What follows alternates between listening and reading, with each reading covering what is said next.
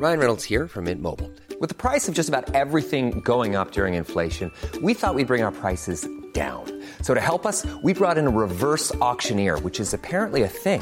Mint Mobile unlimited premium wireless. Ready to get 30, 30, bit to get 30, bit to get 20, 20, 20, bit to get 20, 20, bit to get 15, 15, 15, 15 just 15 bucks a month. So, Give it a try at mintmobile.com slash switch. $45 upfront for three months plus taxes and fees. Promo for new customers for limited time. Unlimited more than 40 gigabytes per month. Slows. Full terms at mintmobile.com. Heraldo Radio. El dedo en la llaga. Había una vez un mundo en el que nadie creía. Un país de historias inexplicables. Una nación con personajes asombrosos.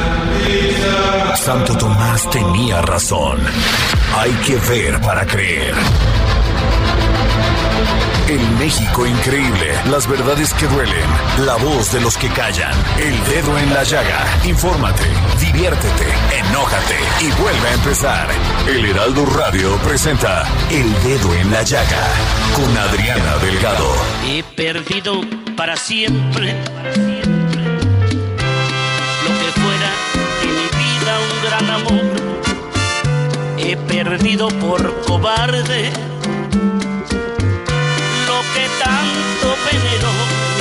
corazón. Yo no quise hacerle daño ni llevarlo por caminos de dolor. Y hoy me alejo como extraña, dando paso a la razón.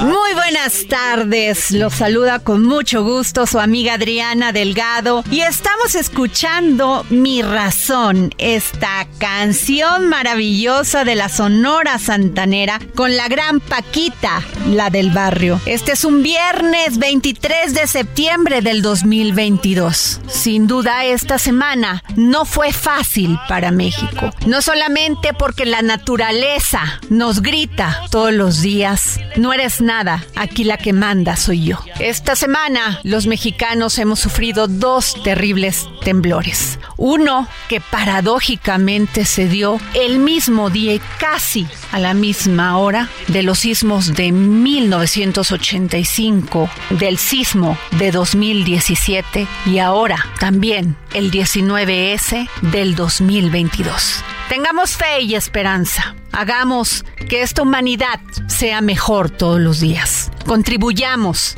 seamos felices. Estas son las razones por las que no podemos voltear atrás. Tenemos que seguir para adelante y los mexicanos y mexicanas tenemos mucho por qué luchar.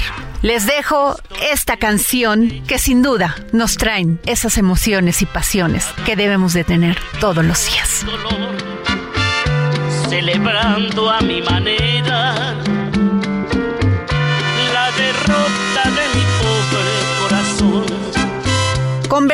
con el profesor Francisco Mendoza, historiador y conductor del programa La verdadera historia de México, que se transmite por Urus Radio. ¿Y de qué hablamos? De la traición y los traidores en la historia de México. Vamos a la entrevista. El Dedo en la Llaga. Seguimos en el mes de la patria. Sin embargo, no quiero dejar de lado este tema que es tan importante de la traición. ¿Qué es una traición? Según los significados que tenemos, es falta que comete una persona que no cumple su palabra o que no guarda la fidelidad de vida. En derecho, la traición es un delito cometido contra un deber público, como la patria para los ciudadanos o la disciplina para los militares personajes históricos a través de toda la historia de México.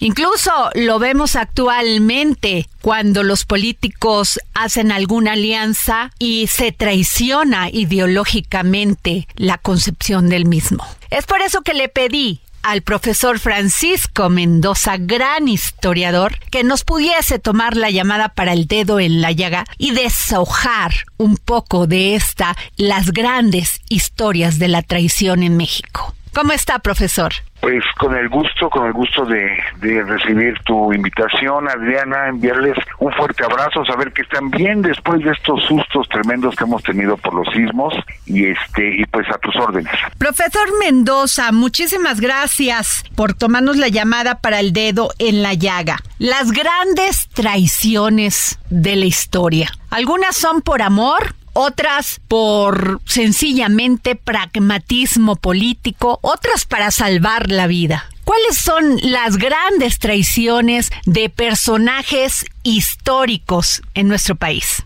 Adriana, hablar del juicio de la historia es algo complejo. Sabemos que la imagen de la justicia es una mujer que tiene los ojos vendados y este y tiene una espada y una balanza entonces no contempla la justicia situaciones, por ejemplo, como tú mencionabas, el amor o algo así por el estilo, no lo contempla, simplemente el hecho en sí y la espada cae directamente y en nuestra historia eh, desgraciadamente ha caído la espada en algunas personas injustamente que sí han tenido motivos para haber actuado de tal o cual forma, y ha habido otros que se han salvado del epíteto de, traidores que bien merecido lo tienen. Y desgraciadamente en México tenemos muchos pasajes al respecto de un lado del otro, gente que se le ha catalogado como traidor que no lo es, y gente que debiera ser un traidor y que pues no se le reconoce como tal. Profesor Mendoza, José María Morelos y Pavón, ¿fue traidor o fue traidor porque lo traicionaron? Bueno, de José María Morelos, empezando para la corona española, obviamente era un traidor. Para la corona española, todos los insurgentes fueron catalogados como traidores y fueron fusilados. Hay un pasaje muy poco conocido de la vida de José María Morelos, donde en su desesperación él ofrece el territorio de Texas a cambio de apoyo para podernos quitar encima el, el virreinato español. Y por ahí pues sus detractores han, han insinuado pues que es una traición a la patria cuando en ese momento no teníamos patria todavía. Y, y hay que ver las circunstancias en las que se da se da esa parte entonces eh, es difícil poder poder definir exactamente qué movió a Morelos pero no fue el, el irse contra nuestra nación porque insisto todavía no existía él con los sentimientos a la nación, como siervo de la nación, él quería formar una nación. Entonces ese le ha criticado, creo yo, desde mi punto de vista, injustamente a José María Morelos.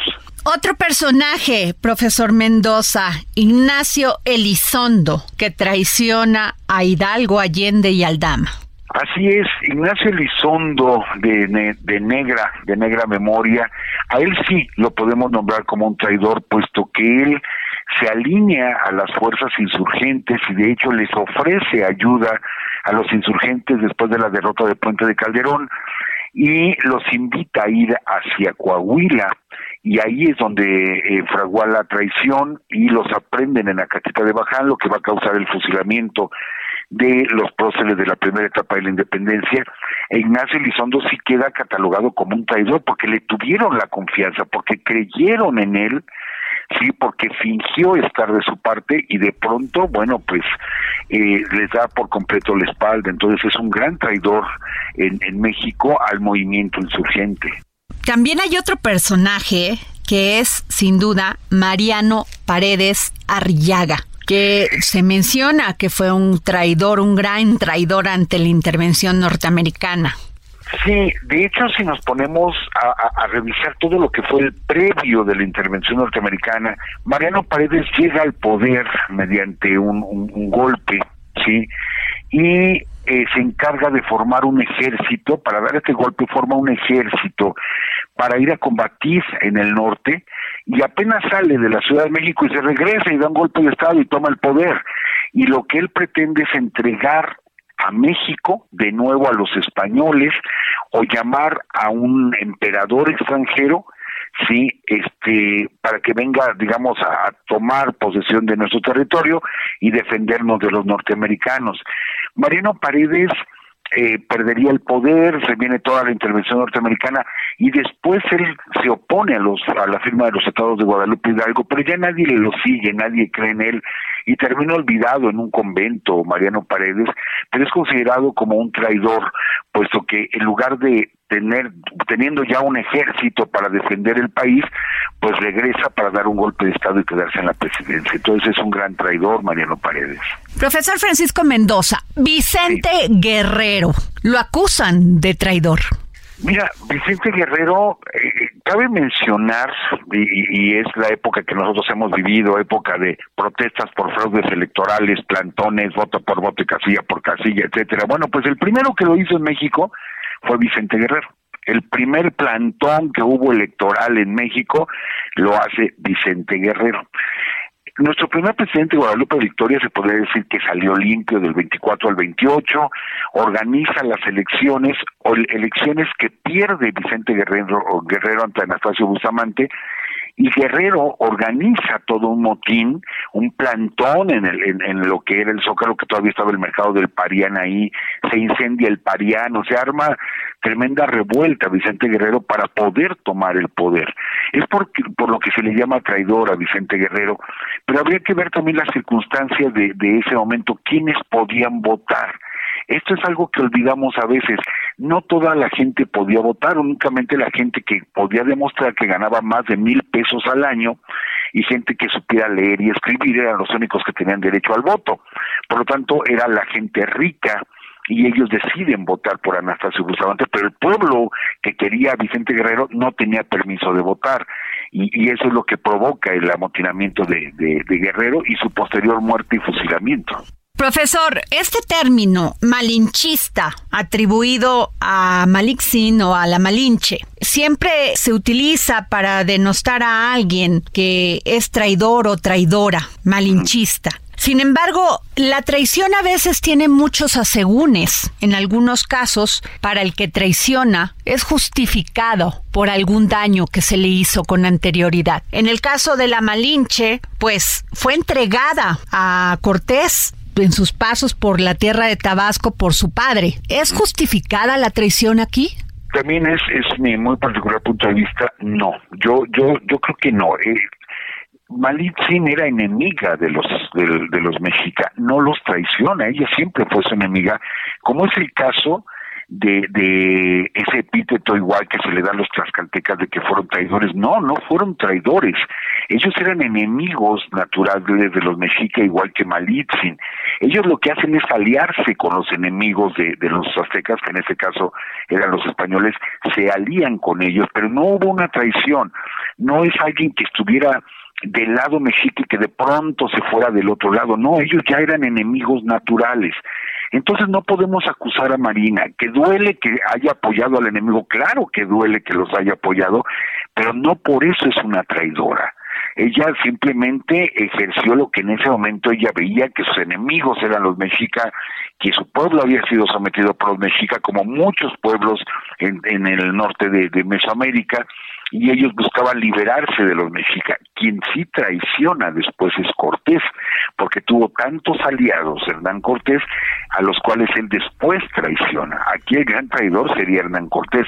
Doña Marina o Malitzin no es una traidora. Sin embargo, a ella se le menciona y no se menciona muchos otros personajes, como el caso de el señor de Coyoacán, servidor leal a los españoles. Estoy eh, refiriéndome a Istolinque y a varios más. Así es, así es. Istolinque él sí, se puede decir que sí es un traidor, puesto que él busca quedarse con el señorío de Coyoacán.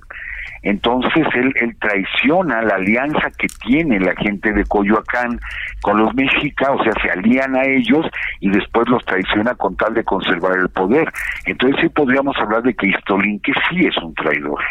Y mi última pregunta sería, Juárez, Benito Juárez, ¿héroe o traidor, profesor Mendoza? Mira, el tema de este Benito Juárez sigue, sigue a debate. Algo que me ha llamado mucho la atención es que los detractores de Benito Juárez eh, muchas veces utilizan argumentos que realmente desconocen. Uno de los argumentos más fuertes es el Tratado Magleino Campo sí que fue autorizado por Benito Juárez, donde se permitía el paso por el istmo de Tehuantepec, el paso por el norte del país, eh, eh, o sea, muchas sesiones a cambio de apoyo para poder rivalizar contra los franceses. Tratado que nunca se ejerció realmente, no fue aprobado ese, ese tratado y se ha detractado mucho a Benito Juárez. Algo que podríamos nosotros decir es que si hay una segunda independencia en México es gracias precisamente a Juárez, que supo sostener la República y enfrentarse a la intervención francesa. Pero será un tema que seguirá, seguirá por mucho tiempo a debate. Yo particularmente, insisto, es mi opinión, creo que es un gran patriota Benito Juárez que cometió errores, sí, hubo errores que cometió, pero no nunca traicionó a la patria. Entonces es un es un gran mexicano Benito Juárez. Quisiera terminar con dos personajes que en la historia están, pero porque obviamente fueron traidores. Estoy hablando de Jesús María Guajardo, traidor, entrega a Zapata, Emiliano Zapata y también Victoriano Huerta. Este, Adriana, me, me hablas de las páginas más negras de la Revolución Mexicana, eh, efectivamente Jesús María Guajardo engaña por completo a, Emiliano Zapata, le regala un caballo, fusila a su propia gente, Jesús María Guajardo fusila a su propia gente para demostrarle a, Zapata que se va del lado revolucionario y sabemos lo que pasa en la hacienda de Chinameca cuando recibe a Zapata y pues lo balacean y hasta, hasta su muerte, entonces es un gran traidor Jesús María Guajardo que poco después moriría fusilado precisamente en el norte del país muere fusilado por órdenes de Carranza y este y Victoriano Huerta. Victoriano Huerta realmente es el sinónimo del chacal en México. Esa famosa foto, este, Adriana de 1911, en la fotografía Daguerre, donde se, se oculta eh, Madero cuando la famosa marcha de la lealtad hacia el centro de la ciudad, y ahí llega Huerta y se presenta con Madero, y Madero le entrega el mando de la Ciudad de México, y están en la fotografía juntos en el balcón del, de, de este local, Daguerre, y es una foto ignominiosa porque sabemos lo que está fraguando Victoriano Huerta, cómo se pone a las órdenes de Madero y posteriormente lo captura con otro gran traidor que es Aureliano Blanquet, que Madero cuando está a punto de ser capturado en Palacio Nacional baja al patio de Palacio y le pide ayuda al general Blanquet, que estaba ahí para cuidarlo, y Blanquet saca el arma, lo apunta y le dice, es usted mi prisionero. Entonces son de las páginas más negras que pueda tener nuestra revolución, efectivamente son traidores y creo que el, el apodo de Chacal hasta ofende a los chacales realmente, porque fue de lo peor que pudimos tener Victoriano Huerta. Pues maestro Francisco Mendoza, profesor, me quedaría toda la vida platicando con usted. Es usted un erudito y un gran conocedor de la historia de México. Le agradezco que nos haya dado esta entrevista para el dedo en la llaga. Gracias, gracias. Nada más un pequeño error que cometí, dije 1911, no fue 1913, un pequeñito error. Y yo te agradezco mucho la invitación y la confianza, Diane, y aquí estamos cuando, cuando tú gustes para platicar. Y efectivamente son temas que nos llevaría muchísimo tiempo desahogar porque hay mucho que contar de nuestra historia. Gracias, profesor. Hasta luego, buen día.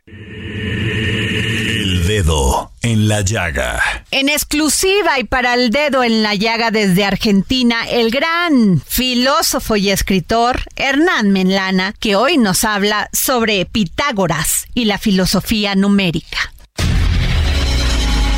Filosofía, psicología, historias con Hernán Melana. Hola Adriana y oyentes del dedo en la llaga. Hoy vamos a hablar de Pitágoras y su filosofía numérica. Pitágoras fue quizás discípulo de Anaximandro, el primer metafísico, y parece haber visitado Egipto y haber entrado en contacto con las doctrinas de los sacerdotes de aquel país, con los misterios antiguos. Pitágoras fue quien, a través de la observación, dedujo las relaciones que existen entre la altura de los sonidos y las distancias de las cuerdas, lo que conocemos como la notación musical, aunque si bien todavía los tonos no tenían los nombres que hoy usamos pero sí las distancias.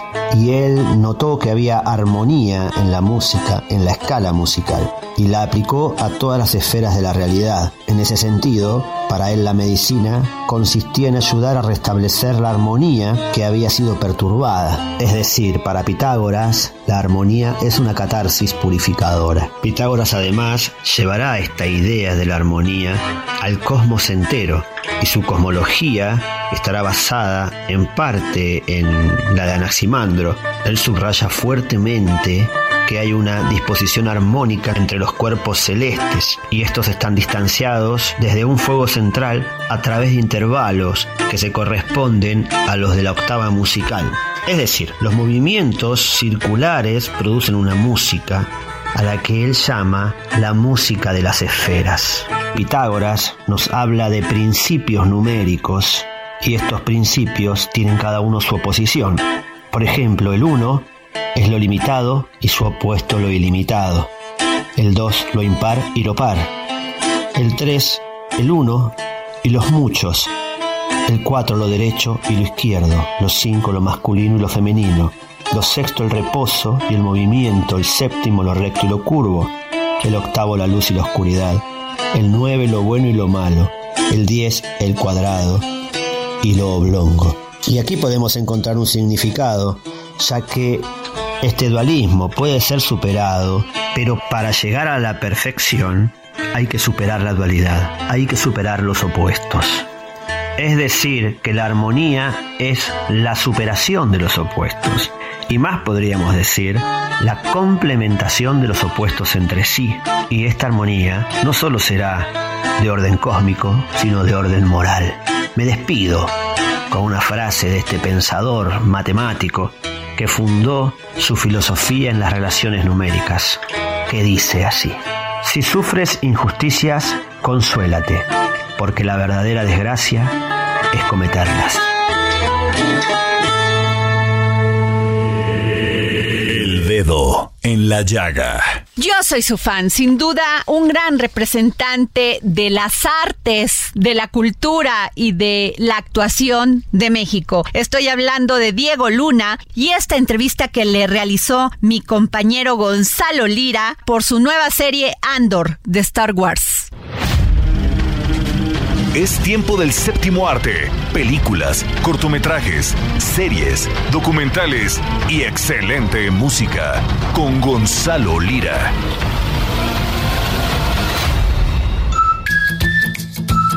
Hola, ¿qué tal Adri? Muy buenas tardes a ti y a toda la gente que nos escucha por aquí, por el dedo en la llaga. Yo soy Gonzalo Lira y como todos los viernes llegó el momento de hablar de cine, de hablar de series. Y esta semana nos vamos a las series y nos vamos a una serie inspirada en el universo de Star Wars, quizá una de las franquicias de la cultura popular del cine más conocidas, más redituables y más queridas. Y para ello nos vamos a ir con un actor mexicano, también uno de los más queridos y uno de los más redituables de nuestro país. Estoy hablando de Diego Luna, quien ya hace algunos años entró en este universo cinematográfico de Star Wars, pero ahora es trasladado a la pantalla chica, al streaming a través de Disney Plus, donde retoma el personaje que interpretó en la película The Rogue One y ahora nos va a contar la historia, eh, la precuela, lo que ocurrió antes de la película eh, con la que se introdujo en este universo.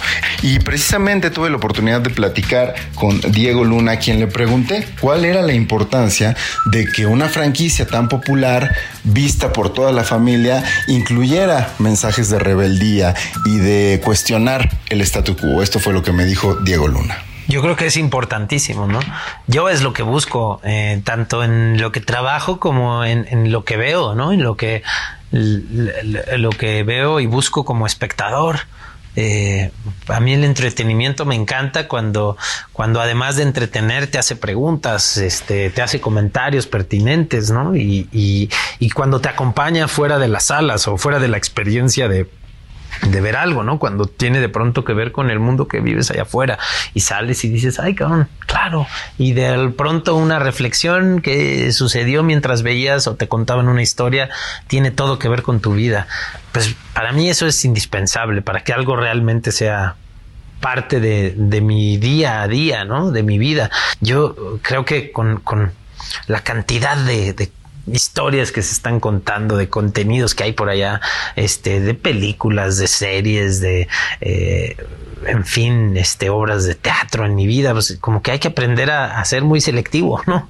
Y, y, en ese sentido, este, creo creo que el entretenimiento eh, este, tiene esa responsabilidad de no quedarse en, mero entretenimiento. Este, también tiene que, pues, que hacerte reflexionar y pensar, ¿no? Porque, porque urge, urge ser más críticos. Ahí lo tienes, Adri, un actor que aunque se involucre en películas o series palomeras, no deja de tener un discurso y de tener una intención en todo lo que hace. Hasta aquí por esta semana, no se pierdan Andor en la plataforma de Disney Plus. Yo soy Gonzalo Lira, me encuentran en redes como arroba gonis, G-O-N-Y-Z. Nos escuchamos la próxima semana. Bye. A una pausa para seguir poniendo el dedo en la llaga. Yo soy Adriana Delgado y me encuentra usted en mi Twitter, arroba Adri Delgado Ruiz y arroba El Heraldo Radio. El dedo en la llaga. Heraldo Radio, con la H que sí suena y ahora también se escucha.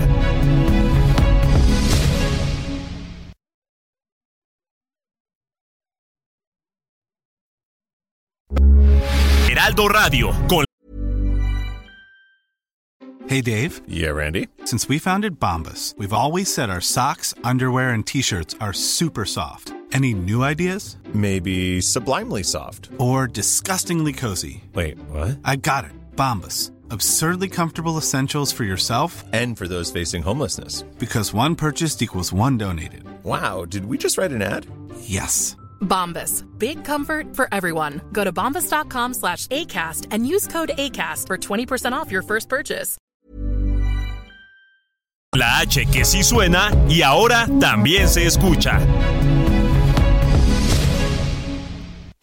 Sigue a Adriana Delgado en su cuenta de Twitter en arroba Adri Delgado Ruiz.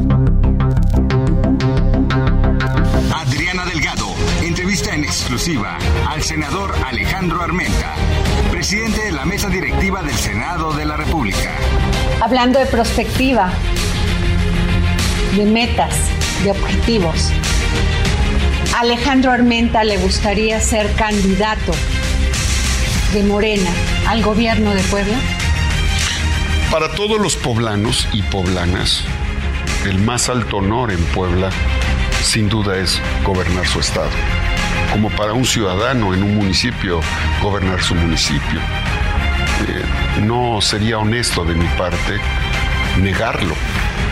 Tengo 33 años de vida pública. Soy administrador público de profesión, me he preparado. La tesis doctoral que acabo de concluir en el Instituto de Administración Pública está dedicada por Amor a Puebla con un modelo de gobierno humano bioético una reforma a la ley orgánica de la Administración Pública Estatal. Llegado el momento, llegado el momento, cuando haya convocatoria, cuando inicie el proceso jurídico electoral, desde luego que voy a participar. Por ahora estoy concentrado en el tema que me compete, que es presidir la mesa directiva y hacerlo con pulcritud, con apego a la ley, preservar los derechos, proteger los derechos de los senadores y senadoras de todos los grupos parlamentarios. Jueves, 11 de la noche, El Dedo en la Llaga, Heraldo Televisión. Y regresamos a seguir poniendo el dedo en la llaga aquí por el Heraldo Radio, el Heraldo Media Group. Y síganme en mis redes, arroba Adri Delgado Ruiz. Y el próximo jueves a las 11 de la noche por el Heraldo Televisión, no se pierdan esta interesante entrevista que le realicé al senador Alejandro Armenta Mier, actual presidente de la mesa directiva del Senado de la República para el dedo en la llaga televisión del Heraldo Media Group. Me dijo muchas cosas, entre ellas que sí quiere ser gobernador de Puebla. ¿Qué le dicen estas dos imágenes? Estoy hablando de un estafador y un padre ausente. Sí, les dice el gran personaje que interpretó Joaquín Cosío en esta película maravillosa que se llama Lecciones para canallas. Sin duda alguna, Joaquín Cosío interpreta a Barry el sucio y tuve la oportunidad de conversar con el director mexicano Gustavo Moeno sobre este filme que actualmente está en cartelera. Vamos a la entrevista. El dedo en la llaga. Y tengo en la línea al gran director de cine, Gustavo Moeno y esta película maravillosa, Lecciones para Canallas. ¿Cómo está, director? Qué gusto. Hola, no, pues muchas gracias, qué, qué, qué, qué bonita entrada. Bueno, pues, este, sin duda alguna, este primer actor, Joaquín Cosío, pero la historia de Lecciones para Canallas es muy interesante. ¿Nos puede contar más de ella? Pues sí, claro, pues mira, eso es una película que, que, que surge de, de mi cinefilia en realidad. Yo soy amante de, de las películas de estafadores. De niño me marcaron películas como pues El Golpe con, con Paul Newman y Robert Redford y Luna de Papel con Ryan O'Neill. Sí, son, son películas ya, ya, ya, ya, ya viejitas, digamos, pero que a mí la verdad me, me marcaron muchísimo y, y la idea era pues poner ese género de estafadores en una película mexicana a través de pues pues también, ¿no? Si siguiendo las reglas del género, pero también sin olvidar también eh, digamos que hubiera una especie de, de parábola de, de, parábola moral en la historia, ¿no? Que, era algo muy importante para mí que, que, que, que, que la película te invitara como como a cierta reflexión también sobre sobre no tanto sobre el mundo de la de las tranzas o de las estafas en general, sino sobre este mundo en el que pues vivimos como adictos al, al dinero, ¿no? Y a, y, a, la búsqueda de esta pues supuesta prosperidad cuando y dejamos de lado las cosas realmente importantes de la vida que son pues pues nuestra familia no este la, la, la búsqueda del amor etcétera y creo que la, la película pues te plantea te plantea eso a través de de dos personajes que, que se confrontan, que confrontan esos dos puntos de vista, que uno pues es Barry el sucio, que es Joaquín Cosío, que es este estafador callejero ya muy apaleado por la vida, que, que realmente tiene una visión de túnel en el sentido de no importa nada ni nadie, no hay que hacer compromisos con nadie, lo que importa aquí es sobrevivir y, y, hacer dinero y que se confronta con el punto de vista de la de la hija de Jenny que hace Danae Reino que es esta hija con con la que se reencuentra y que y que la hija pues viene a a, a, moverle el tapete no porque la hija es un ser pues mucho más idealista mucho más inteligente que él que mucho más sabia que él que, que, que ella sabe que que, que, lo verdaderamente importante en el mundo es el amor, ¿no? Y que es algo que ella trae de, de, de, del amor que le dejó su madre, ¿no? Porque pues pierde a la madre y, y, y, ella sabe a través de esa experiencia que, que lo más importante es el amor. Entonces, pues es como poner a pelearte, ¿no? A, a, estos dos personajes con sus, con sus dos puntos de vista y, y pues tú al final también como espectador pues es como decidir, ¿no? Realmente eh, no, no, no, no, no, no, no, no, no, no quién tiene la razón, sino más bien tú de, qué lado estás realmente en la vida, ¿no? Además, este retrata dos personajes los encontramos en este México. Este estafador que va de acuerdo a una sociedad donde no hay Estado de Derecho, donde la impunidad es un día y otro, se da un día y otro, y una joven que tiene un padre ausente, este tema que tiene que ver mucho con el machismo, con el no me hago responsable de ti. Sí, sí, pues es eh, igual que, ahora sí que igual que nuestra adicción a, a la corrupción, eh, y, a las trácalas, creo que también obviamente este asunto de, de, los padres ausentes y los hogares rotos, pues también es un, es, definitivamente un mal que, que, endémico de México, endémico. Sí, sí, sí, sí, que, que, que, que existe, digo, yo mismo vengo de, de, de un hogar, ¿no? De, de, padres divorciados y demás. Entonces, sí es también, es, es un tema que, que, que me toca, ¿no? Que, que, que de alguna manera creo que he explorado también en, en pues en mi, corta filmografía, pero ahí está ese tema, ¿no? Incluso en las en las dos películas anteriores que he hecho. Y, y sí, pues obviamente también es es, e, e, es, tratar eso, ¿no? también como eh, también tratando de pronto de entender la, la, las causas, ¿no? Porque creo que tampoco se trata de pues pues de ir, ¿no? Nada más contra contra contra estos eh, hombres que, que han dejado a sus hijos y demás. Finalmente, creo que cada, que cada quien tiene su historia y debe haber, como dice Barry en algún momento, debe haber muchas escalas de grises, ¿no? No, es, no, no creo que sea para, para, generalizar, ¿no? Pero, pero sí, definitivamente es, es, es todo un tema en nuestro país.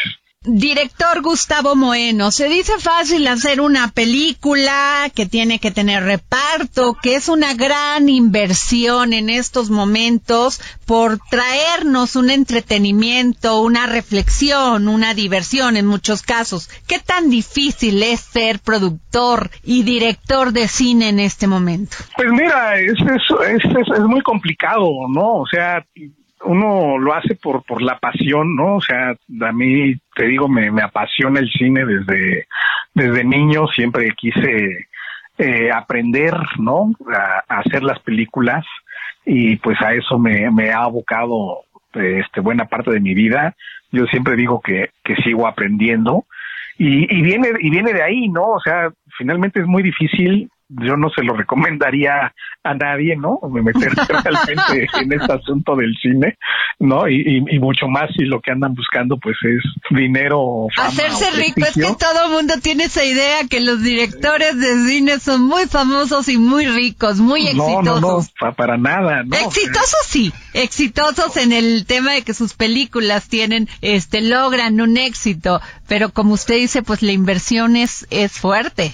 Sí, sí, sí, o sea, son, son unos cuantos, son unas cuantas las películas que realmente recuperan su inversión y que realmente dejan dinero. Es, es un mundo muy complicado hoy en día la, la distribución de, de, las películas para que lleguen a los cines, para que la gente sepa que, que existen, ¿no? O sea, en ese sentido, la, la verdad, este, yo, yo, he sido afortunado, o sea, esta, esta película pues se estrenó, se estrenó bastante bien y está en salas que uno siempre sueña que esté en salas. ¿Cuántas personas, porque esto es bien importante, cuántas personas emplea Gustavo Moeno una producción así? Hombre, pues son, son muchísimas, que, que eso es muy muy importante. Claro, da trabajo, genera. Que, lo, que lo menciona, sí, o sea, una, cada película que se hace pues aparte de, de, contratar, ¿no? A, alrededor de 100 personas o, o a veces hasta más, pues la verdad es que crea también una derrama económica en los lugares donde filmas, porque eh, a, donde vas, pues estás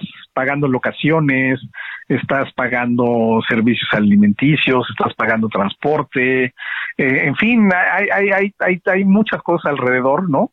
Que, que, que, tú produces con una película una, una, una derrama económica. Entonces, eh, eh eso es muy cierto y, qué bueno que lo mencionas porque si a veces digamos que, que, la gente no, no, no, no, no repara en, esos detalles de que también... Claro, es una inversión, es una inversión que tiene una derrama económica, como bien lo dice. Exactamente, o sea, nunca nunca es dinero que, que, que se tira, ¿no? Porque finalmente pues, la, la, buena parte de las películas, esta no es la excepción, pues se hacen con, con dinero federal, ¿no? Existen los los los incentivos, ¿no? Para para para hacer las películas de esta manera. Claro. Y, y se hace porque digo, aparte de que finalmente es cultura, ¿no? O sea, aunque sean Claro, es un arte el cine.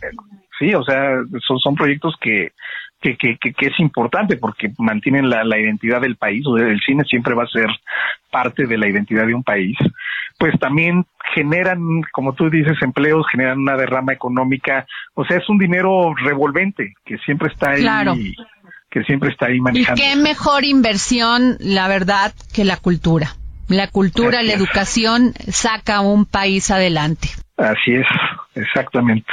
Pues muchas gracias, Gustavo Moeno, gran director de cine. Gracias por esta película Lecciones para Canallas. Muchas, muchas gracias a ti. Gracias. Un abrazo. El dedo en la llaga. Libros, libros, libros con Exxon a la milla, gran promotor cultural, que hoy nos habla sobre El Veredicto, una novela del escritor Michael Connelly. Esténse atentos porque el dedo en la llaga va a regalar este ejemplar a quien me siga y me mande un tuit a arroba Adri Delgado Ruiz.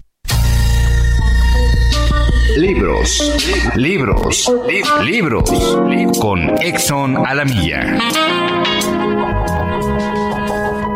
Gracias, querida Adriana. Audiencia del dedo en la llaga. Hoy les vengo a recomendar la novela El Veredicto del escritor norteamericano Michael Connelly, publicado en español por ADN Alianza de Novelas, el libro en el que se basa la serie El abogado de Lincoln. Después de dos años de contratiempos, la situación empieza a mejorar para el abogado defensor Michael Haller. Por fin está listo para regresar a los tribunales. Es entonces cuando recibe una doble noticia. Su colega Jerry Vincent ha sido asesinado y él va a hacerse cargo de la defensa de Walter Elliot, un destacado magnate del cine acusado de asesinar a su esposa y al amante de esta. Sin embargo, mientras se prepara para el caso que podría potenciar su carrera, Haller se entera de que el asesino de Vincent puede ir también por él. Entre tanto, el detective de la policía de Los Ángeles, Harry Bosch, está decidido a encontrar al asesino de Vincent y no se opone a utilizar a Haller como cebo. A medida que aumenta el peligro, esos dos solitarios se dan cuenta de que su única opción es trabajar juntos. Queridos radioescuchas del dedo en la llaga, un fragmento de esta apasionante novela. Todo el mundo miente.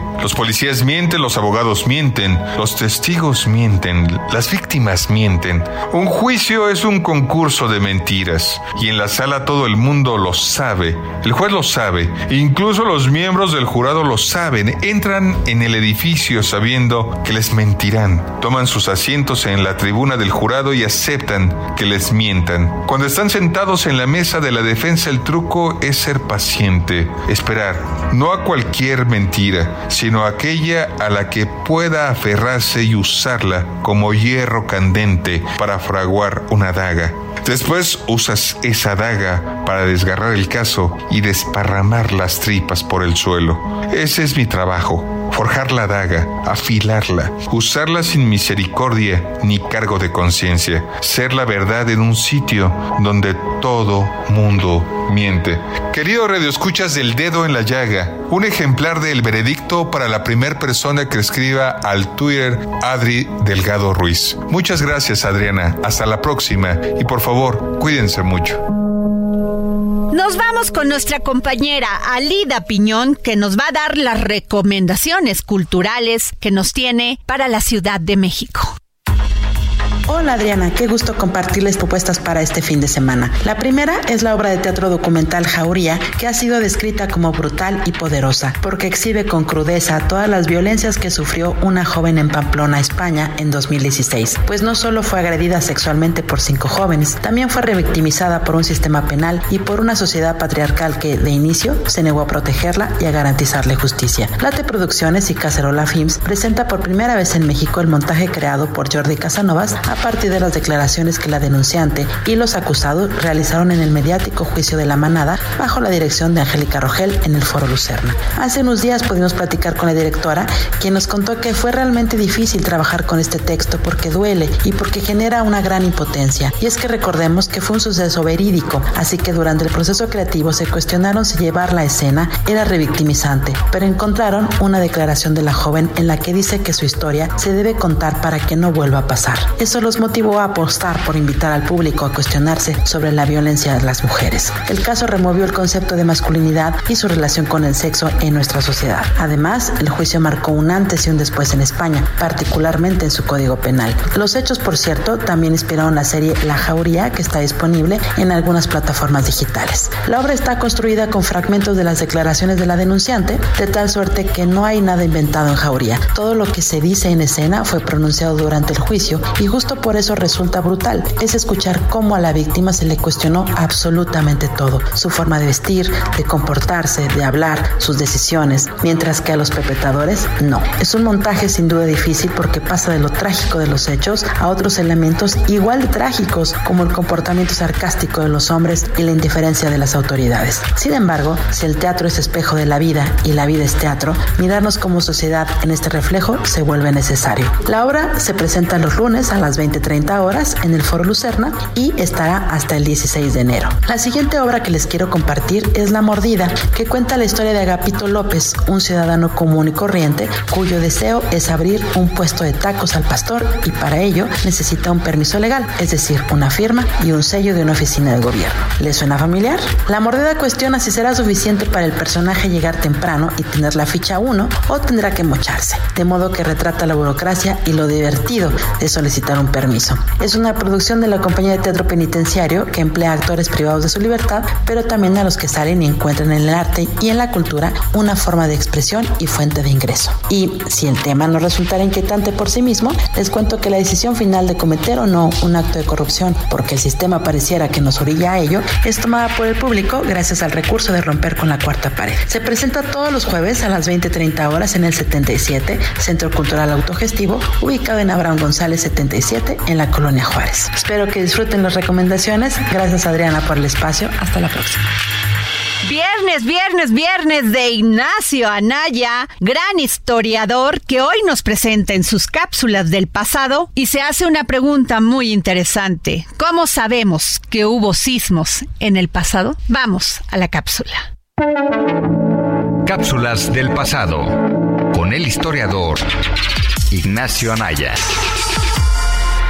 Hola Adriana, hola amigos del dedo en la llaga, soy Ignacio Anaya y esta es mi cápsula del pasado. Parece como si se tratara de una mala broma, pero bueno, la coincidencia entre el 19 de septiembre y los sismos en México nos tiene a todos pensando. La gente de manera humorística y no tanto cree que es demasiada coincidencia que ya hayan ocurrido tres sismos de alta magnitud en el mismo día y mes, años diferentes, 1985, 2017 y 2022, hasta la fecha. Pero bueno, por ahora seguirá siendo una extraña coincidencia. Asimismo, es importante el registro que se hace de ellos para entender cómo dicho fenómeno natural ha afectado al actual territorio mexicano desde que se comenzó a registrar, pues hay registro de ellos desde las culturas mesoamericanas. Dicho esto, en esta cápsula les voy a contar sobre cómo es que sabemos de los temblores que hubo en el pasado, sobre todo los periodos considerados lejanos como el mundo mesoamericano y la época virreinal. En otras palabras, ¿cómo es que sabemos que hubo sismos hace más de 200 años? Comencemos. Los primeros registros que hay de sismos en el territorio datan de Mesoamérica y los comienzos del periodo virreinal. Varias de las civilizaciones crearon códices donde narraron eventos catastróficos en los cuales aparecen terremotos. Entre ellos se encuentran los códices Teleriano Remensis y el Aubin. Cabe mencionar que ambos fueron hechos durante los comienzos del virreinato, pero dan cuenta de la relevancia que le otorgaron los pobladores originarios a dichos desastres naturales. Dentro del pensamiento de estas culturas autóctonas estaban presentes los sismos. Para estas civilizaciones, los terremotos, junto con otros eventos naturales, significaban augurios de que algo malo estaba a punto de pasar e indicaban algún cambio importante en los poderes políticos. Ya en el periodo virreinal, el registro de los sismos adquirió nuevas connotaciones. Varias de las fuentes que registraron los sismos fueron hechas al tiempo de que ocurrieran estos fenómenos. Entre ellas se encuentran correspondencias, diarios, crónicas, libros, periódicos, aunque estos aparecieron hasta el siglo XVIII, etc. Por ejemplo, los virreyes dejaban por escrito los acontecimientos más importantes durante su cargo, entre los cuales podían aparecer los sismos. Fue un periodo que tuvo la presencia de diversas instituciones que dejaron constancia por escrito. Hay un mayor registro de estos sucesos y hasta bastante detallado. Durante este periodo, para gran parte de la población, los temblores estaban relacionados con algún castigo de Dios, aunque también hubo eruditos que los relacionaron con otros eventos naturales, como el paso de un cometa, la explosión de un volcán o la presencia de vapor en las cavernas. Con el paso del tiempo y el desarrollo de las ciencias en Nueva España en el siglo XVIII, hubo mayores explicaciones de carácter científico. Sin embargo, parte del pensamiento divino en relación con los temblores siguió presente y hasta me atrevería a decir que lo sigue. Bueno, eso es todo por hoy en cuanto a los temblores y su registro e interpretaciones durante estos dos periodos. Por ahora, solo nos queda estar atentos a las indicaciones de seguridad. Espero que les haya gustado este episodio y recuerden escucharnos también en Spotify. Muchas gracias y hasta la próxima. Hoy es viernes, viernes de comer y beber rico. Sí, porque después de estos sustos que hemos tenido durante esta semana con estos sismos, pues hay que pasárnosla bien. Y les dejo a Miriam Lira y su momento GastroLab, que nos habla de los cuatro mexicanos clasificados entre los mejores chefs del mundo en la sexta edición de Best Chef Award, celebrada en Madrid la noche del 20 de septiembre en el Palacio de Cibeles. GastroLab historia, recetas, materia prima y un sinfín de cosas que a todos nos interesan.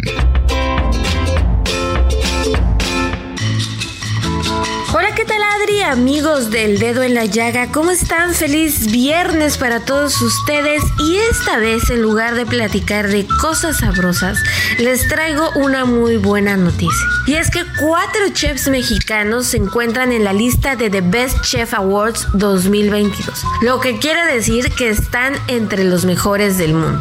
La sexta edición de los Best Chef Awards fue celebrada en Madrid la noche del 20 de septiembre. Los creadores de la lista, el italiano Christian Gadou y la polaca Joanna Susaski, soñaron con crear esta premiación que resaltara el trabajo integral de un cocinero más allá de su restaurante. Su idea es premiar no solo la invención y la precisión de una cocina, sino también todas esas nuevas facetas que implican ser un cocinero en los tiempos modernos, como por ejemplo que sean buenos comunicadores, que sean activistas, guardianes del medio ambiente, entre muchas otras cosas. David Muñoz, el celebrado chef madrileño de Diverso, que tiene tres estrellas Michelin, se alzó de nuevo con el primer galardón, seguido por René Redzepi, Joan Roca, Máximo Botura y Andoni Luis Anduriz.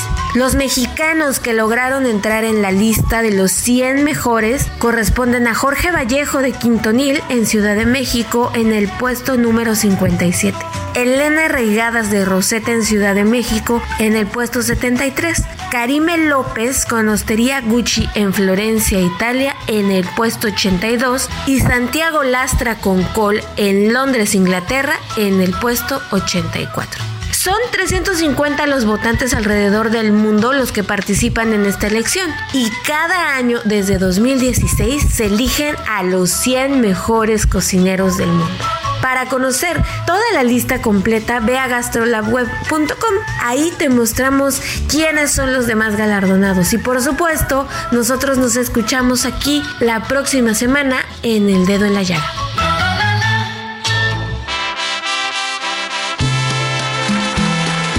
Gracias, gracias por escucharnos y como siempre les digo, gracias por permitirnos entrar en su corazón. Tenga usted un gran fin de semana y recuerde que la fe, la esperanza y el amor hacen todo posible. Nos vemos el lunes.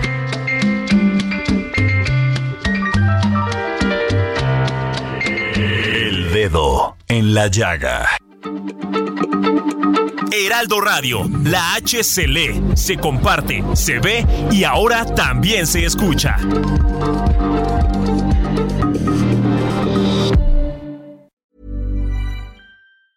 Hi, I'm Daniel, founder of Pretty Litter. Did you know cats tend to hide symptoms of sickness and pain? I learned this the hard way after losing my cat, Gingy. So I created Pretty Litter, a health monitoring litter that helps detect early signs of illness by changing colors, saving you money and potentially your cat's life. Pretty Litter is veterinarian developed, and it's the easiest way to keep tabs on your fur baby's health right at home. Go to prettylitter.com and use code ACAST for 20% off your first order and a free cat toy. Terms and conditions apply. See site for details.